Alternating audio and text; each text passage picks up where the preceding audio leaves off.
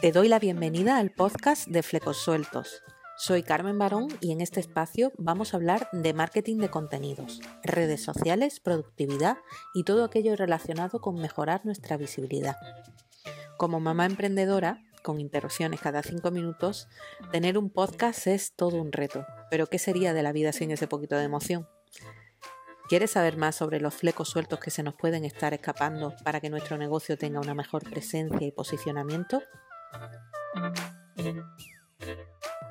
Conocí a Jessica Gestoso antes del 2015 cuando su blog se denominaba Mamá es una friki y la red social que reinaba en cuanto a comunidades era Google ⁇ Entonces yo trasteaba en internet y descubría que existía un mundo en el que se intuía que eso de trabajar desde casa era posible. Justo ese año fue cuando creé mi blog Fleco Suelto y si lo hice fue gracias a personas como Jessica. Jessica compartía trucos y pasos imprescindibles para emprender online de forma muy generosa, sin demasiada palabrería de esa que endulza la idea del emprendimiento. Ella iba al grano. Y si algo nos une a las que siendo madre nos lanzamos a montar un negocio es la necesidad de ir a tiro fijo, a tomar acción sin titubeos, y es que a Jessica y a mí nos une un objetivo, el de compatibilizar vida familiar y profesional, porque nos resistíamos a criar a nuestros hijos trabajando por cuenta ajena y cumpliendo horarios imposibles o poco flexibles. Bueno, hola Jessica. hola. ¿Cuándo empezaste tú con, con tu blog? Pues, el, bueno, el Mamá es una friki empezó en 2014. El, el, mi niño nació en el 2013, estuve ahí entre qué hago, qué no hago, y en el 2014 pues ya arranqué con, con el blog. Antes había hecho más cosas de experimentos raros en WordPress y tenía un blog de cocina y tuve uno que hablaba de cine y ah. bueno, cositas así, pero bueno, ya eso fue experimentos de cuando estaba estudiando. Sí, bueno, yo empecé, yo empecé, con un blog de fotografía porque hice un curso con Nikon y entonces como no había plataforma de soporte apenas para fotografía, pues no, las prácticas nos pedían que las subiéramos a un blog. O sea que yo, fleco suelto, ese mismo soporte tuve que cambiarle el nombre porque se llamaba de otra manera. Y, es curioso que, tengamos un rodaje así antes en otras, ¿no? Después era en plan, bueno, yo tengo un hobby, y en algún sitio lo voy a apuntar para compartir con la familia y estas cosas, y no tengo, bueno, eso ya no existen, se cerraron hace mucho, hasta tuve, cuando dejé de fumar, lo estuve contando una temporada en el blog, esto es un asco, me quiero morir, quiero tirar. Todo ese estrés lo volqué en un blog que no leía a nadie, pero a mí me, me ayudaba. Y bueno, sí, un poco de desahogo. Delegar es importante, pero es verdad que algunas cosas eh, gusta también y bueno, si tiene el apoyo de ese soporte online, yo que cuando trabajaba por cuenta ajena, eh, siempre tenía contacto porque tenía, bueno, la empresa para la que trabajaba tenía su propio programa y teníamos siempre al otro lado a una persona de soporte, entonces es verdad que eso mm, se agradece mucho mm. ahora cuando uno tiene su propia web, ¿no? ¿Cuántos años lleva ya ayudando a otras personas con esa parte que se nos escapa a lo ajeno a la programación y al diseño pues, web? A ver, programando llevo desde el 2000 que fue cuando terminé de estudiar y nada, en dos meses ya estaba trabajando y tuve un par de intentos de hacerlo por mi cuenta, eh, así pequeñitos, porque fueron desastrosos, porque claro, cuando tenía 24, 25 años no tenía ni idea de lo que quería ni por dónde iba y fue desastroso, pero yo seguí insistiendo y a eso, desde siete años que llevo así con, bueno, voy a hacer siete años ahora con, con esto eh, y bueno, súper contenta. Mm. Porque aparte ahora estoy ayudando a la gente que me gusta, que me cae bien y con la que me llevo bien y entonces como que sienta todavía mejor cuando va claro, a proyectos que, tu evolución ha sido así, empezaste poquito a poco y luego pues has ido creando ya tu propia estructura de tu negocio, ¿no? Mm. Eh, ¿Qué fue lo que te llevó a cambiar el nombre de, o sea, tu blog era Mamá una friki, pero un día decidiste coger tu propio nombre como marca personal y ponerlo a tu blog. Eh, ¿Qué fue lo que te llevó a eso? Pues a ver, cuando lo abrí la primera vez, o sea, yo siempre tuve la idea de tener algo mío y con mi nombre, eh, esa idea siempre estaba ahí, pero al principio me daba muchísima vergüenza. Y decía, ¿cómo lo voy a poner si, no soy nadie? ¿Cómo me dice si voy a poner mi nombre? Y, entonces dije, bueno, pues a ver, soy mamá, soy muy friki, lo junté todo allí y salió eso, ¿no? Y además tampoco lo pensé mucho, porque yo soy muy, bueno, yo tiro para adelante y luego ya si eso reculo y corrijo las cosas. Pero nada, y fue un par de años después empecé a trabajar con, con una mentora y empezamos a hablar, le perdí mucho miedo, mucha vergüenza y, dije, pues venga, ya está, cambio, le cambio el nombre y pongo lo que yo quería ser y, y, que la gente me conozca a mí, no, no conozcan ahí una foto o un icono que no me representaba tampoco mucho y dije, bueno, pues que sepan quién está ahí detrás. Y eso a nivel de posicionamiento, porque eso hay ese caso se le presenta a muchas personas que emprenden, ¿no? que inician su negocio con un nombre y luego después eh, piensan que es mejor pues, hacer su marca personal. Mm. Eh, a nivel de posicionamiento, ¿cómo, ¿cómo, repercute en el blog? A ver, ahí quería que, bueno, tomo el tema este de redirigir todas las páginas del viejo al nuevo, bueno, un poquito de, de, tener cuidado eso y, y, avisar a la gente, ahora estoy aquí y, y, bueno, tampoco, luego al final resulta que empezó a llegar más gente con el cambio nuevo, parece que como parecía todo más serio y empezó a llegar gente nueva por ahí y, ya estaba todo un poco más enfocado al público al que me dirijo y, no noté pérdida de posicionamiento. Estuve, de hecho el dominio viejo todavía existe, está redirigido y tal y supongo que igual este año o el año que viene ya lo daré de baja pero mm. hasta guay, mientras he tenido con cuentagotas entrando, pues páginas que están enlazadas antiguas de, que aparecen por ahí, mientras entra gente por ahí, pues todavía está, pero bueno, poquito a poco. No fue mucho drama, la verdad. No fue drama, ¿no? El cambio fue para mejor, para darte a conocer más a ti misma, ¿no? Mm. Eh, ahora que, bueno, ahora siempre llevamos ya años hablando de emprendimiento, lo que pasa es que siempre se habla del emprendimiento como si fuese algo nuevo porque bueno, siempre hay personas que se deciden, en todo momento hay personas que se deciden a emprender. Durante unos años ha habido una tendencia a fomentar que se puede emprender directamente solo con las redes sociales. ¿Qué opinión tienes tú de esto? Pues, a ver, que no es que no se pueda, pero yo lo considero un riesgo. Eh, yo para mí la, web es la, el centro de operaciones. Luego tienes redes sociales, tienes email marketing, tienes lo que tú quieras. Pero un sitio tuyo donde recojas todo y la gente te encuentre, eh, es que te arriesgas mucho a... Mí me pasa, a mí me pasa que cuando me llega una emprendedora que solo tiene redes sociales y no tiene, o tiene una web pero no tiene blog, y soy defensora del blog, siempre hay mucho desconcierto, ¿no? Porque les llama la atención y me dicen, pero me la haces tú y digo, no, yo no soy diseñadora web. entonces, es como decir, pero entonces, ¿cómo me lo estás recomendando?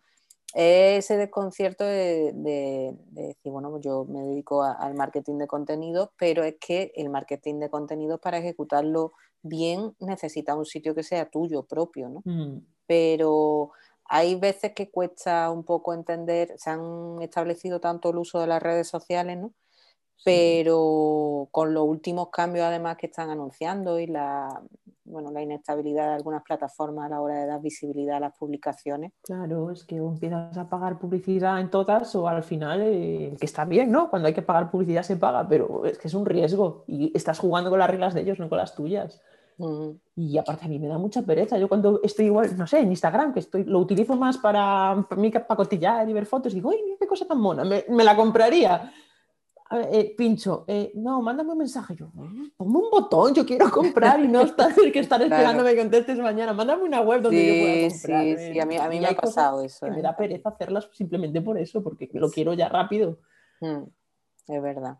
Bueno, ¿y qué proceso conlleva crear una web? ¿Cuánto tiempo eh, se necesita para establecer los pasos para tener una web más o menos profesional? A ver, la web yo creo que es algo que no acaba nunca, siempre estás con puliendo detallitos. Totalmente, vaya.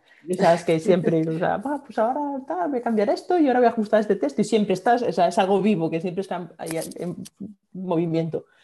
Pero, a ver, si, no sé, si contratas a alguien, ¿no? Ponte que contratas a alguien y quieres empezar con lo básico, básico para arrancar, sin volverte loca ni, ni montar ahí una mega estructura. Algo mm, pequeñito para pues, tener tu blog, tener tu página de servicios, un par de botones que te compren cosas si quieres y ya está. Pues son nada, o sea, es, en realidad, si tienes las ideas claras y ya sabes el contenido que quieres volcar allí, que eso a veces es lo que más cuesta, tres semanitas, dos semanitas. Sé que hay gente que te dice, tu web en 48 horas. Lo que pasa es que a mí ese tipo no me gusta, porque en realidad es mandarle los textos y te ponen allí algo tipo y... Claro, 48 horas, pero previamente tienes que hacer un trabajo. claro, previamente tienes un trabajo. todo, tienes que tener tu identidad corporativa, tienes que tener, claro. A mí me gusta sentarme y hablar con la gente, y bueno, ¿y tú qué necesitas? Y escuchar, porque muchas veces llega la gente que quiere una cosa que no es lo que necesita. Entonces, cuando esa persona te encarga una, página de 48 horas donde nadie te habla ni te devuelve feedback, pues luego el resultado no es lo que quiere. Entonces me gusta hablar con la gente, les digo, y digo, ah, mire, ¿y por qué en vez de esto no hacemos esto otro? O no sé qué. Entonces, claro, le vas dando tu punto de vista. Hace que el proceso sea más largo. Mm.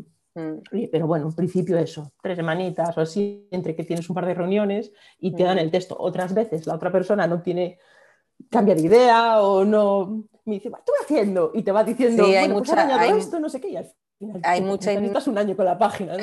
claro, eso te iba a decir, que también hay personas que a lo mejor están indecisas y lo que hacen es giros ¿no? en el proceso. Eso alarga más, claro. Eh, ¿Tú has notado ahora con estos últimos meses, después de lo que estamos pasando con la pandemia, está apareciendo más personas interesadas en tener su propia web? O... Sí, yo creo que sí. Aparte ya no, y no solo gente nueva, que diga que quiero la web, sino gente que ya estaba trabajando, que se quieren pasar al, online, ¿no? o quieren mejorar lo que tienen online. Eh, los, el año pasado, los dos o tres primeros meses, yo empecé a recibir correos porque, claro, cierra todo, ¿y ahora qué hago? La gente se quedó en plan, y hubo quien se asustó y no hizo nada y el que dijo, no, no, yo tengo que ponerme a hacer cosas y empezaron, pues en marzo del año pasado tuve ahí una avalancha de que yo estaba también en shock, en plan, que ya está pasando el mundo, pero es justo cuando más trabajo tengo. Claro. Eh, una época así muy curiosa y bueno, ahora está todo un poco más relajado, pero sí que sigue. La gente ya, yo creo que ha habido un cambio, se ha dado cuenta de que hay que tener presencia online y bueno, poco a poco van, van trabajando en eso. ¿Siempre te has dirigido a mujeres, Jessica? O porque eso es una duda que suele asaltar a la emprendedora, sobre todo a las que somos madres emprendedoras, es decir, ¿cómo, ¿cómo escribo mis textos? ¿no? ¿Me dirijo solo a mujeres? ¿Lo pongo en... para todo el mundo? Mm? pues, pues, no sé si igual, quizá alguno de los primeros posts, pero igual me duró tres o cuatro de estos que utilizaba lo de la X y la ruedita y tal, para... pero enseguida dije, no, a ver, si yo estoy, o sea, estoy, o sea, decidí que quería trabajar con madres, quería ayudarles a la conciliación como o sea, gente que estuviera, hubiera pasado lo que yo pasé yo cuando nació el niño.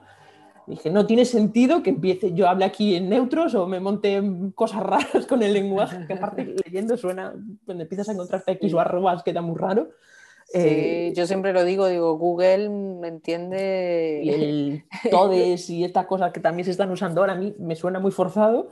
Eh, entonces, bueno, pues dije, hablo femenino, si el 90% de lo que va a llegar aquí van a ser mujeres, que luego trabajo con hombres también, ¿no? Pero sí, eh, sí. hablo, y alguno, alguno me ha protestado y dices que... Y no te, o sea, estás incluido, simplemente que es la mayoría, pues como es la mayoría es a quien me dirijo. Sí, yo a mí, a mí también me ha pasado, ¿eh? yo enfoqué mucho a madre emprendedora y luego curiosamente los primeros clientes que me llegaron eran hombres, entonces, eh, porque eran empresas, ¿no? Pymes. Y, te queda un poco así que dices, madre mía, ¿qué hago ahora? ¿Cambio los textos? Eh, no, sé cómo enfocarlo, pero sí. Es verdad que lo de usar la arroba es, complicado porque luego para el SEO Google tampoco mm, tenemos muy claro si eso lo distingue o no.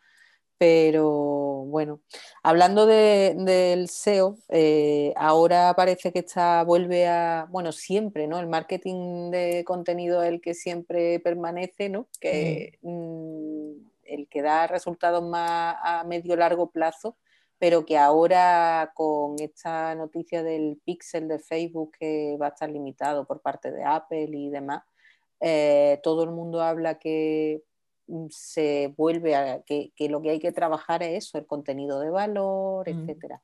Eh, ¿Tú animas a, tus clientes a que tengan blog o te pueden o te piden la mayoría eh, páginas web corporativas solamente con presenciales o eh, yo les digo a todas que aunque, aunque en el peor de los casos que tengan cinco o seis posts o sea, si luego ya no tienen tiempo para actualizar más y ya cada uno lleva su ritmo, Yo ahora, por ejemplo, el mío debe llevar meses parado porque y otras veces tengo de publicar todas las semanas.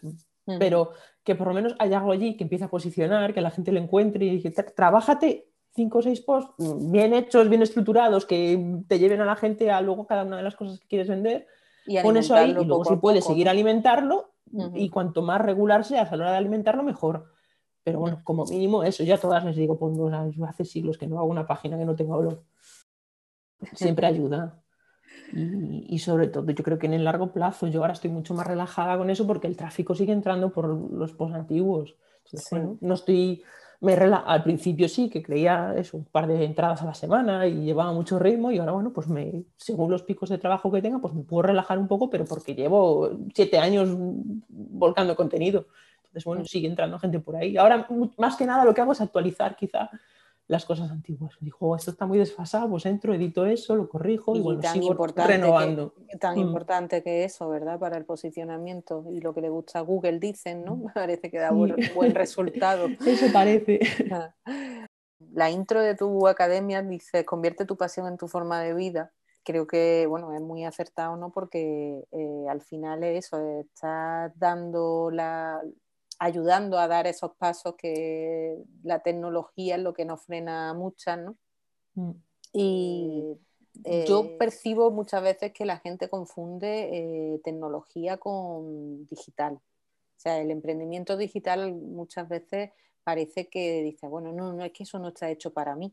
Y realmente yo digo, bueno, sabes manejar Instagram, sabes manejar una cuenta de Gmail o cualquier cosa, eh, ya estás trabajando en digital. Mm. El tener la tecnología, ya tener mm, facilidad para la tecnología no es tan necesario. Eso quizá esa distinción eh, lo que tendríamos las que llevamos ya eh, tiempo, creo que deberíamos diferenciar ¿no? a, las que están empezando para que se quiten ese miedo y, dar el paso ahora que bueno, mucha gente se está quedando sin trabajo, la verdad. Están en ERTE y, están empezando a dar vuelta a, a, qué es lo que se me da bien hacer. Entonces me gusta mucho eso que, que tiene eh, como entradilla de convierte tu pasión en tu forma de vida, porque bueno, justamente lo que, lo que pretendemos, ¿no? Ayudar a dar visibilidad al talento, a lo que a la gente se le da bien. ¿no? Bueno, mm. pues Jessica, ya estamos terminando. Voy a hacerte unas preguntas que breves, ¿vale? Que para finalizar la, conversación. Y bueno, ¿qué ha supuesto para ti emprender? Bueno, breve. La pregunta es breve, la respuesta no te puede, la respuesta te puede extender lo que quieras. a mí me ha dado eh, libertad. Eh, libertad de, que si el niño se pone enfermo yo puedo estar aquí con él. Totalmente tranquilidad de mandarlo ocho horas a una guardería o tener que llevarlo a las 7 de la mañana a un comedor y dejarlo en el colegio hasta las 8 de la tarde, que a mí me partía el alma pensar en eso. Que cuando no te queda otra, no te queda otra y relativiza. Y hay que hacerlo, dices, bueno, pues, lo puedes evitar, claro. Claro, es la libertad esa, de además el, escoger la gente con la que trabajo. Yo hay una anécdota, y creo que la hago contar en algún email, de cuando trabajaba en una empresa, eh, yo soy vegana, y me tocó hacer la web de una carnicería. Yo sufrí con eso. Ahora en la vida, ahora me llega una carnicería y le digo, no lo siento, no. Entonces, esa tranquilidad, y además al final han entrado proyectos de gente que, se dedica a ayudar a otras personas y a mí me llena mucho más hacer eso que el hacer la página de una empresa. Claro. Eh, que, que, sí que hacerlo se hace, ¿no? Pero eh, como que lo disfrutas más. Entonces, eso, esa tranquilidad, esa libertad, el estar contenta con lo que hago, el ese poder elegir es cierto. Paz mental, o sea, paz mental entre comillas, porque luego hay mucho trabajo y muchas otras cosas con las que preocuparse, ¿no? Pero que te sientes como realizada con eso. Sí, a mí yo que tengo que escribir de todos los temas habido y por haber, eh, normalmente mm, me viene bien lo que me viene, vamos, no de gastronomía, de, vino, me encanta todo ese tema. La única vez que dije, oh no, Dios mío, fue que me contactó una asesoría para temas fiscales. Digo, pero mm, a ver, si es que es lo, primero que, delegué, no voy a ser capaz, porque es que me parece que, digo, es que no, sé cómo voy a crear un plan de contenidos con esto. O sea, mm. dentro de que esto es tan genérico, tan amplio, que podemos abarcar tantas cosas, si es verdad que hay, alguna temática, es bueno que haya personas especializadas en, eso. Sí. Por cierto, eso me genera mucha curiosidad. Hay el tema del diseño web, hay personas que están especializadas por sectores. Por ejemplo, yo hago web para el sector sanitario o yo hago web para el sector, no sé, bueno, de comer, ¿no? Eh, o para restaurantes o, sí, sí, que, o que hace solo academias, o sea... ¿Tú recomiendas, que, ¿Tú recomiendas que algunos sectores sea especializado el que se busque o, Yo, o sea, yo creo que sí. O sea, yo al final, eh, yo en vez de especializarme tanto por sector, me he especializado por público. Son, eh, ah, no sé, o sea, eran emprendedoras o madres emprendedoras. Pero al final, sin querer, casi todas se dedican a, ayudar, eh, pues no que sé, son nutricionistas, coaches y eso ha sido sin querer, tampoco lo enfocaba, pero yo creo que el, perfil de, de, de, mujer que quiere conciliar o con la que ha habido feeling conmigo, o sea, se dedican a eso, a cuidar de los demás. Pero, no sé, entiendo que una empresa que o otro freelance que se dedica a diseñar páginas para restaurantes ya lo tiene muy de la mano, sabe las necesidades del sector. Eh, yo creo que es, o sea, que si puedes... Y, al final se acaba especializando por la propia demanda, ¿no? Sí. Pues, pero amarte, o sea, primero que tú, o sea, como profesional tu trabajo es más efectivo y como cliente te van a ayudar mejor. Bueno, si volviese a empezar, ¿harías lo mismo? ¿Darías los mismos pasos? Mm, yo creo que... ¿Te saltaría alguno? no, quizá lo que hubiera empezado antes es a buscar ayuda en forma de... Eh, pues, mi, mentora, en las comunidades para emprendedoras, los masterminds, hubieran entrado antes por ahí. Sí, sí. yo también lo pienso. ¿eh? Yo dudé mucho con el dejarme asesorar, era un poco de, eh, esto lo puedo yo sola, yo puedo sola, y llega un momento que sí, bueno, eh, demostrarse a una misma que podemos está estupendo para el ego, pero luego es verdad que se acorta mucho mm. camino cuando te dejas asesorar, claro, porque todo, no lo podemos abarcar, ¿verdad? Sí cuando empecé a trabajar eh, así, igual llevaba dos o tres años y me di cuenta que en seis meses había avanzado mucho más de lo que había hecho hasta entonces. Hubiera cortado tiempos, pero las meteduras de pata y todas las cosas que han ido raras por el camino yo creo que también te ayudan a aprender y te dan perspectiva claro. En realidad no me, no me arrepiento, pero bueno, si, tuviese, sabiéndolo, digo, bueno, pues ahora vamos un poco más rápido de esta manera. Claro, es que aparte del conocimiento es ese acompañamiento, ¿no? Que, mm. que, acabas diciendo, bueno, pues que ya me están diciendo, hazlo porque eres capaz de hacerlo, ¿no? Porque ya toca hacerlo y eso es mm, fundamental. Te quita mucho, te da seguridad, te quita muchos miedos. Yo no habría cambiado el nombre de la página si no llego a tener a alguien detrás que me dice, espérame, que te das el empujoncito este que, que te ayuda. Sí, sí. ¿Cuál es tu red social favorita? Eh, Facebook. Ah, sí. que muchas, sí. O sea, es que estoy Me llama la atención porque todo el mundo últimamente. Todo el mundo le, tiene mucha manía. Pero, sí. sí, pero yo estoy cómoda. O sea, a mí me, me es sencillo manejarla, me de mover. La gente con la que en contacto está ahí que igual, me igual no sé, me estoy quedando antigua, ¿no? Y me tendría que estar metiéndole más caña a Instagram o Pinterest o alguna de estas, pero Twitter me pierdo, corre mucho para mí y sí, que entro, cotilleo y tal. A mí me gusta Twitter, ¿eh? lo que pasa es que eh, yo voy rotando porque por mi propia dedicación, ¿no? Sí me, a mí me gustan todas. Pero mm. voy rotando y cada una tiene su encanto, pero quizás Facebook, fíjate. De hecho, las redes ahora las tengo como no sé, más para comunicarme con la gente, con, o sea, estar en contacto con las otras emprendedoras que conozco, cotillarro que hacen las clientas, o sea, antes sí que entraba mucho en grupos y ahí entraba, conocía gente y de ahí salieron muchos clientes al principio, pero ahora es como más estar en contacto. Eh, estoy entrando, la gente entra por el blog, eh, se registra y estoy trabajando mucho más el tema del email marketing, estoy ahí con mis emails diarios, contándole mis cosas a la gente todos los días y, me relaciono mucho más por ahí. Y las redes, bueno, pues están, son otra pata, pero no es una de las principales. Eh, vivo más tranquila y ya no, yo publico lo que quiero, pero no me pienso, ay, este ha tenido más alcance, este no sé qué, ahora pongo una foto porque toca poner una foto, mejor pongo un vídeo. No, no me complico. Yo lo intento que sea lo más natural posible, si funciona, funciona, y si no, pues cuando quiero hacer una campaña, no sufro. Cuando quiero hacer una campaña más pensada, pues pago publicidad. Y si no, pues Intento que sea todo de la forma más orgánica porque yo creo que no la me da la cabeza. Está, la clave está ahí en no sufrir. O sea, tú Mm. tienes que ser consciente, pues, a cualquier persona que tenga un negocio y quiera darlo a conocer en redes sociales, yo creo que tiene que ser consciente de que todo no puede funcionar y que mm, no depende enteramente de nosotros. Por eso volvemos a la importancia de tener una web con su blog y sus Mm. contenidos que va alimentando para dar ¿no? esa autoridad porque realmente depende de tantas cosas eh, de, de la misma actualidad, depende que a lo mejor tú preparas un lanzamiento, el post de tu vida y resulta que la vida te, te las circunstancias mm, a lo mejor hace que sean invisibles porque, bueno, pues porque Facebook le está dando más visibilidad a otras cosas.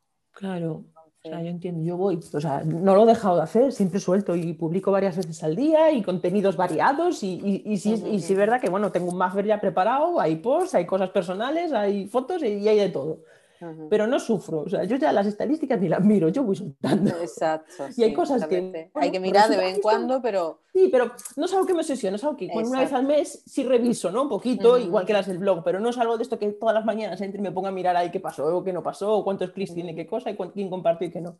Lo voy dejando. Y, y mucho más tranquila, o sea, si bueno, tener una persona encargada de eso, pues oye, sería la caña porque va a trabajar y no, pero como yo no puedo, claro. pues me centro en, en, Eh, bueno, pues ir sí. compartiendo y en hablar con la gente. Te o dejas sea, llevar. Claro, y, y utilizo, la verdad es que utilizo mucho el perfil por porque hablo con la gente y la gente me pone en contacto y me muevo mucho por el boca a boca y, oye, mira, y comparten algo mío, una clienta, y resulta que llega otra y me entran por ahí. Pero Sí, todo de manera natural, no sin, forzarlo. el azar muchas veces tiene mucho que ver. Bueno, Jessica, pues ya está, encantada. Ya hemos pasado un ratito aquí muy majo al Un final. ratico, un ratico bueno.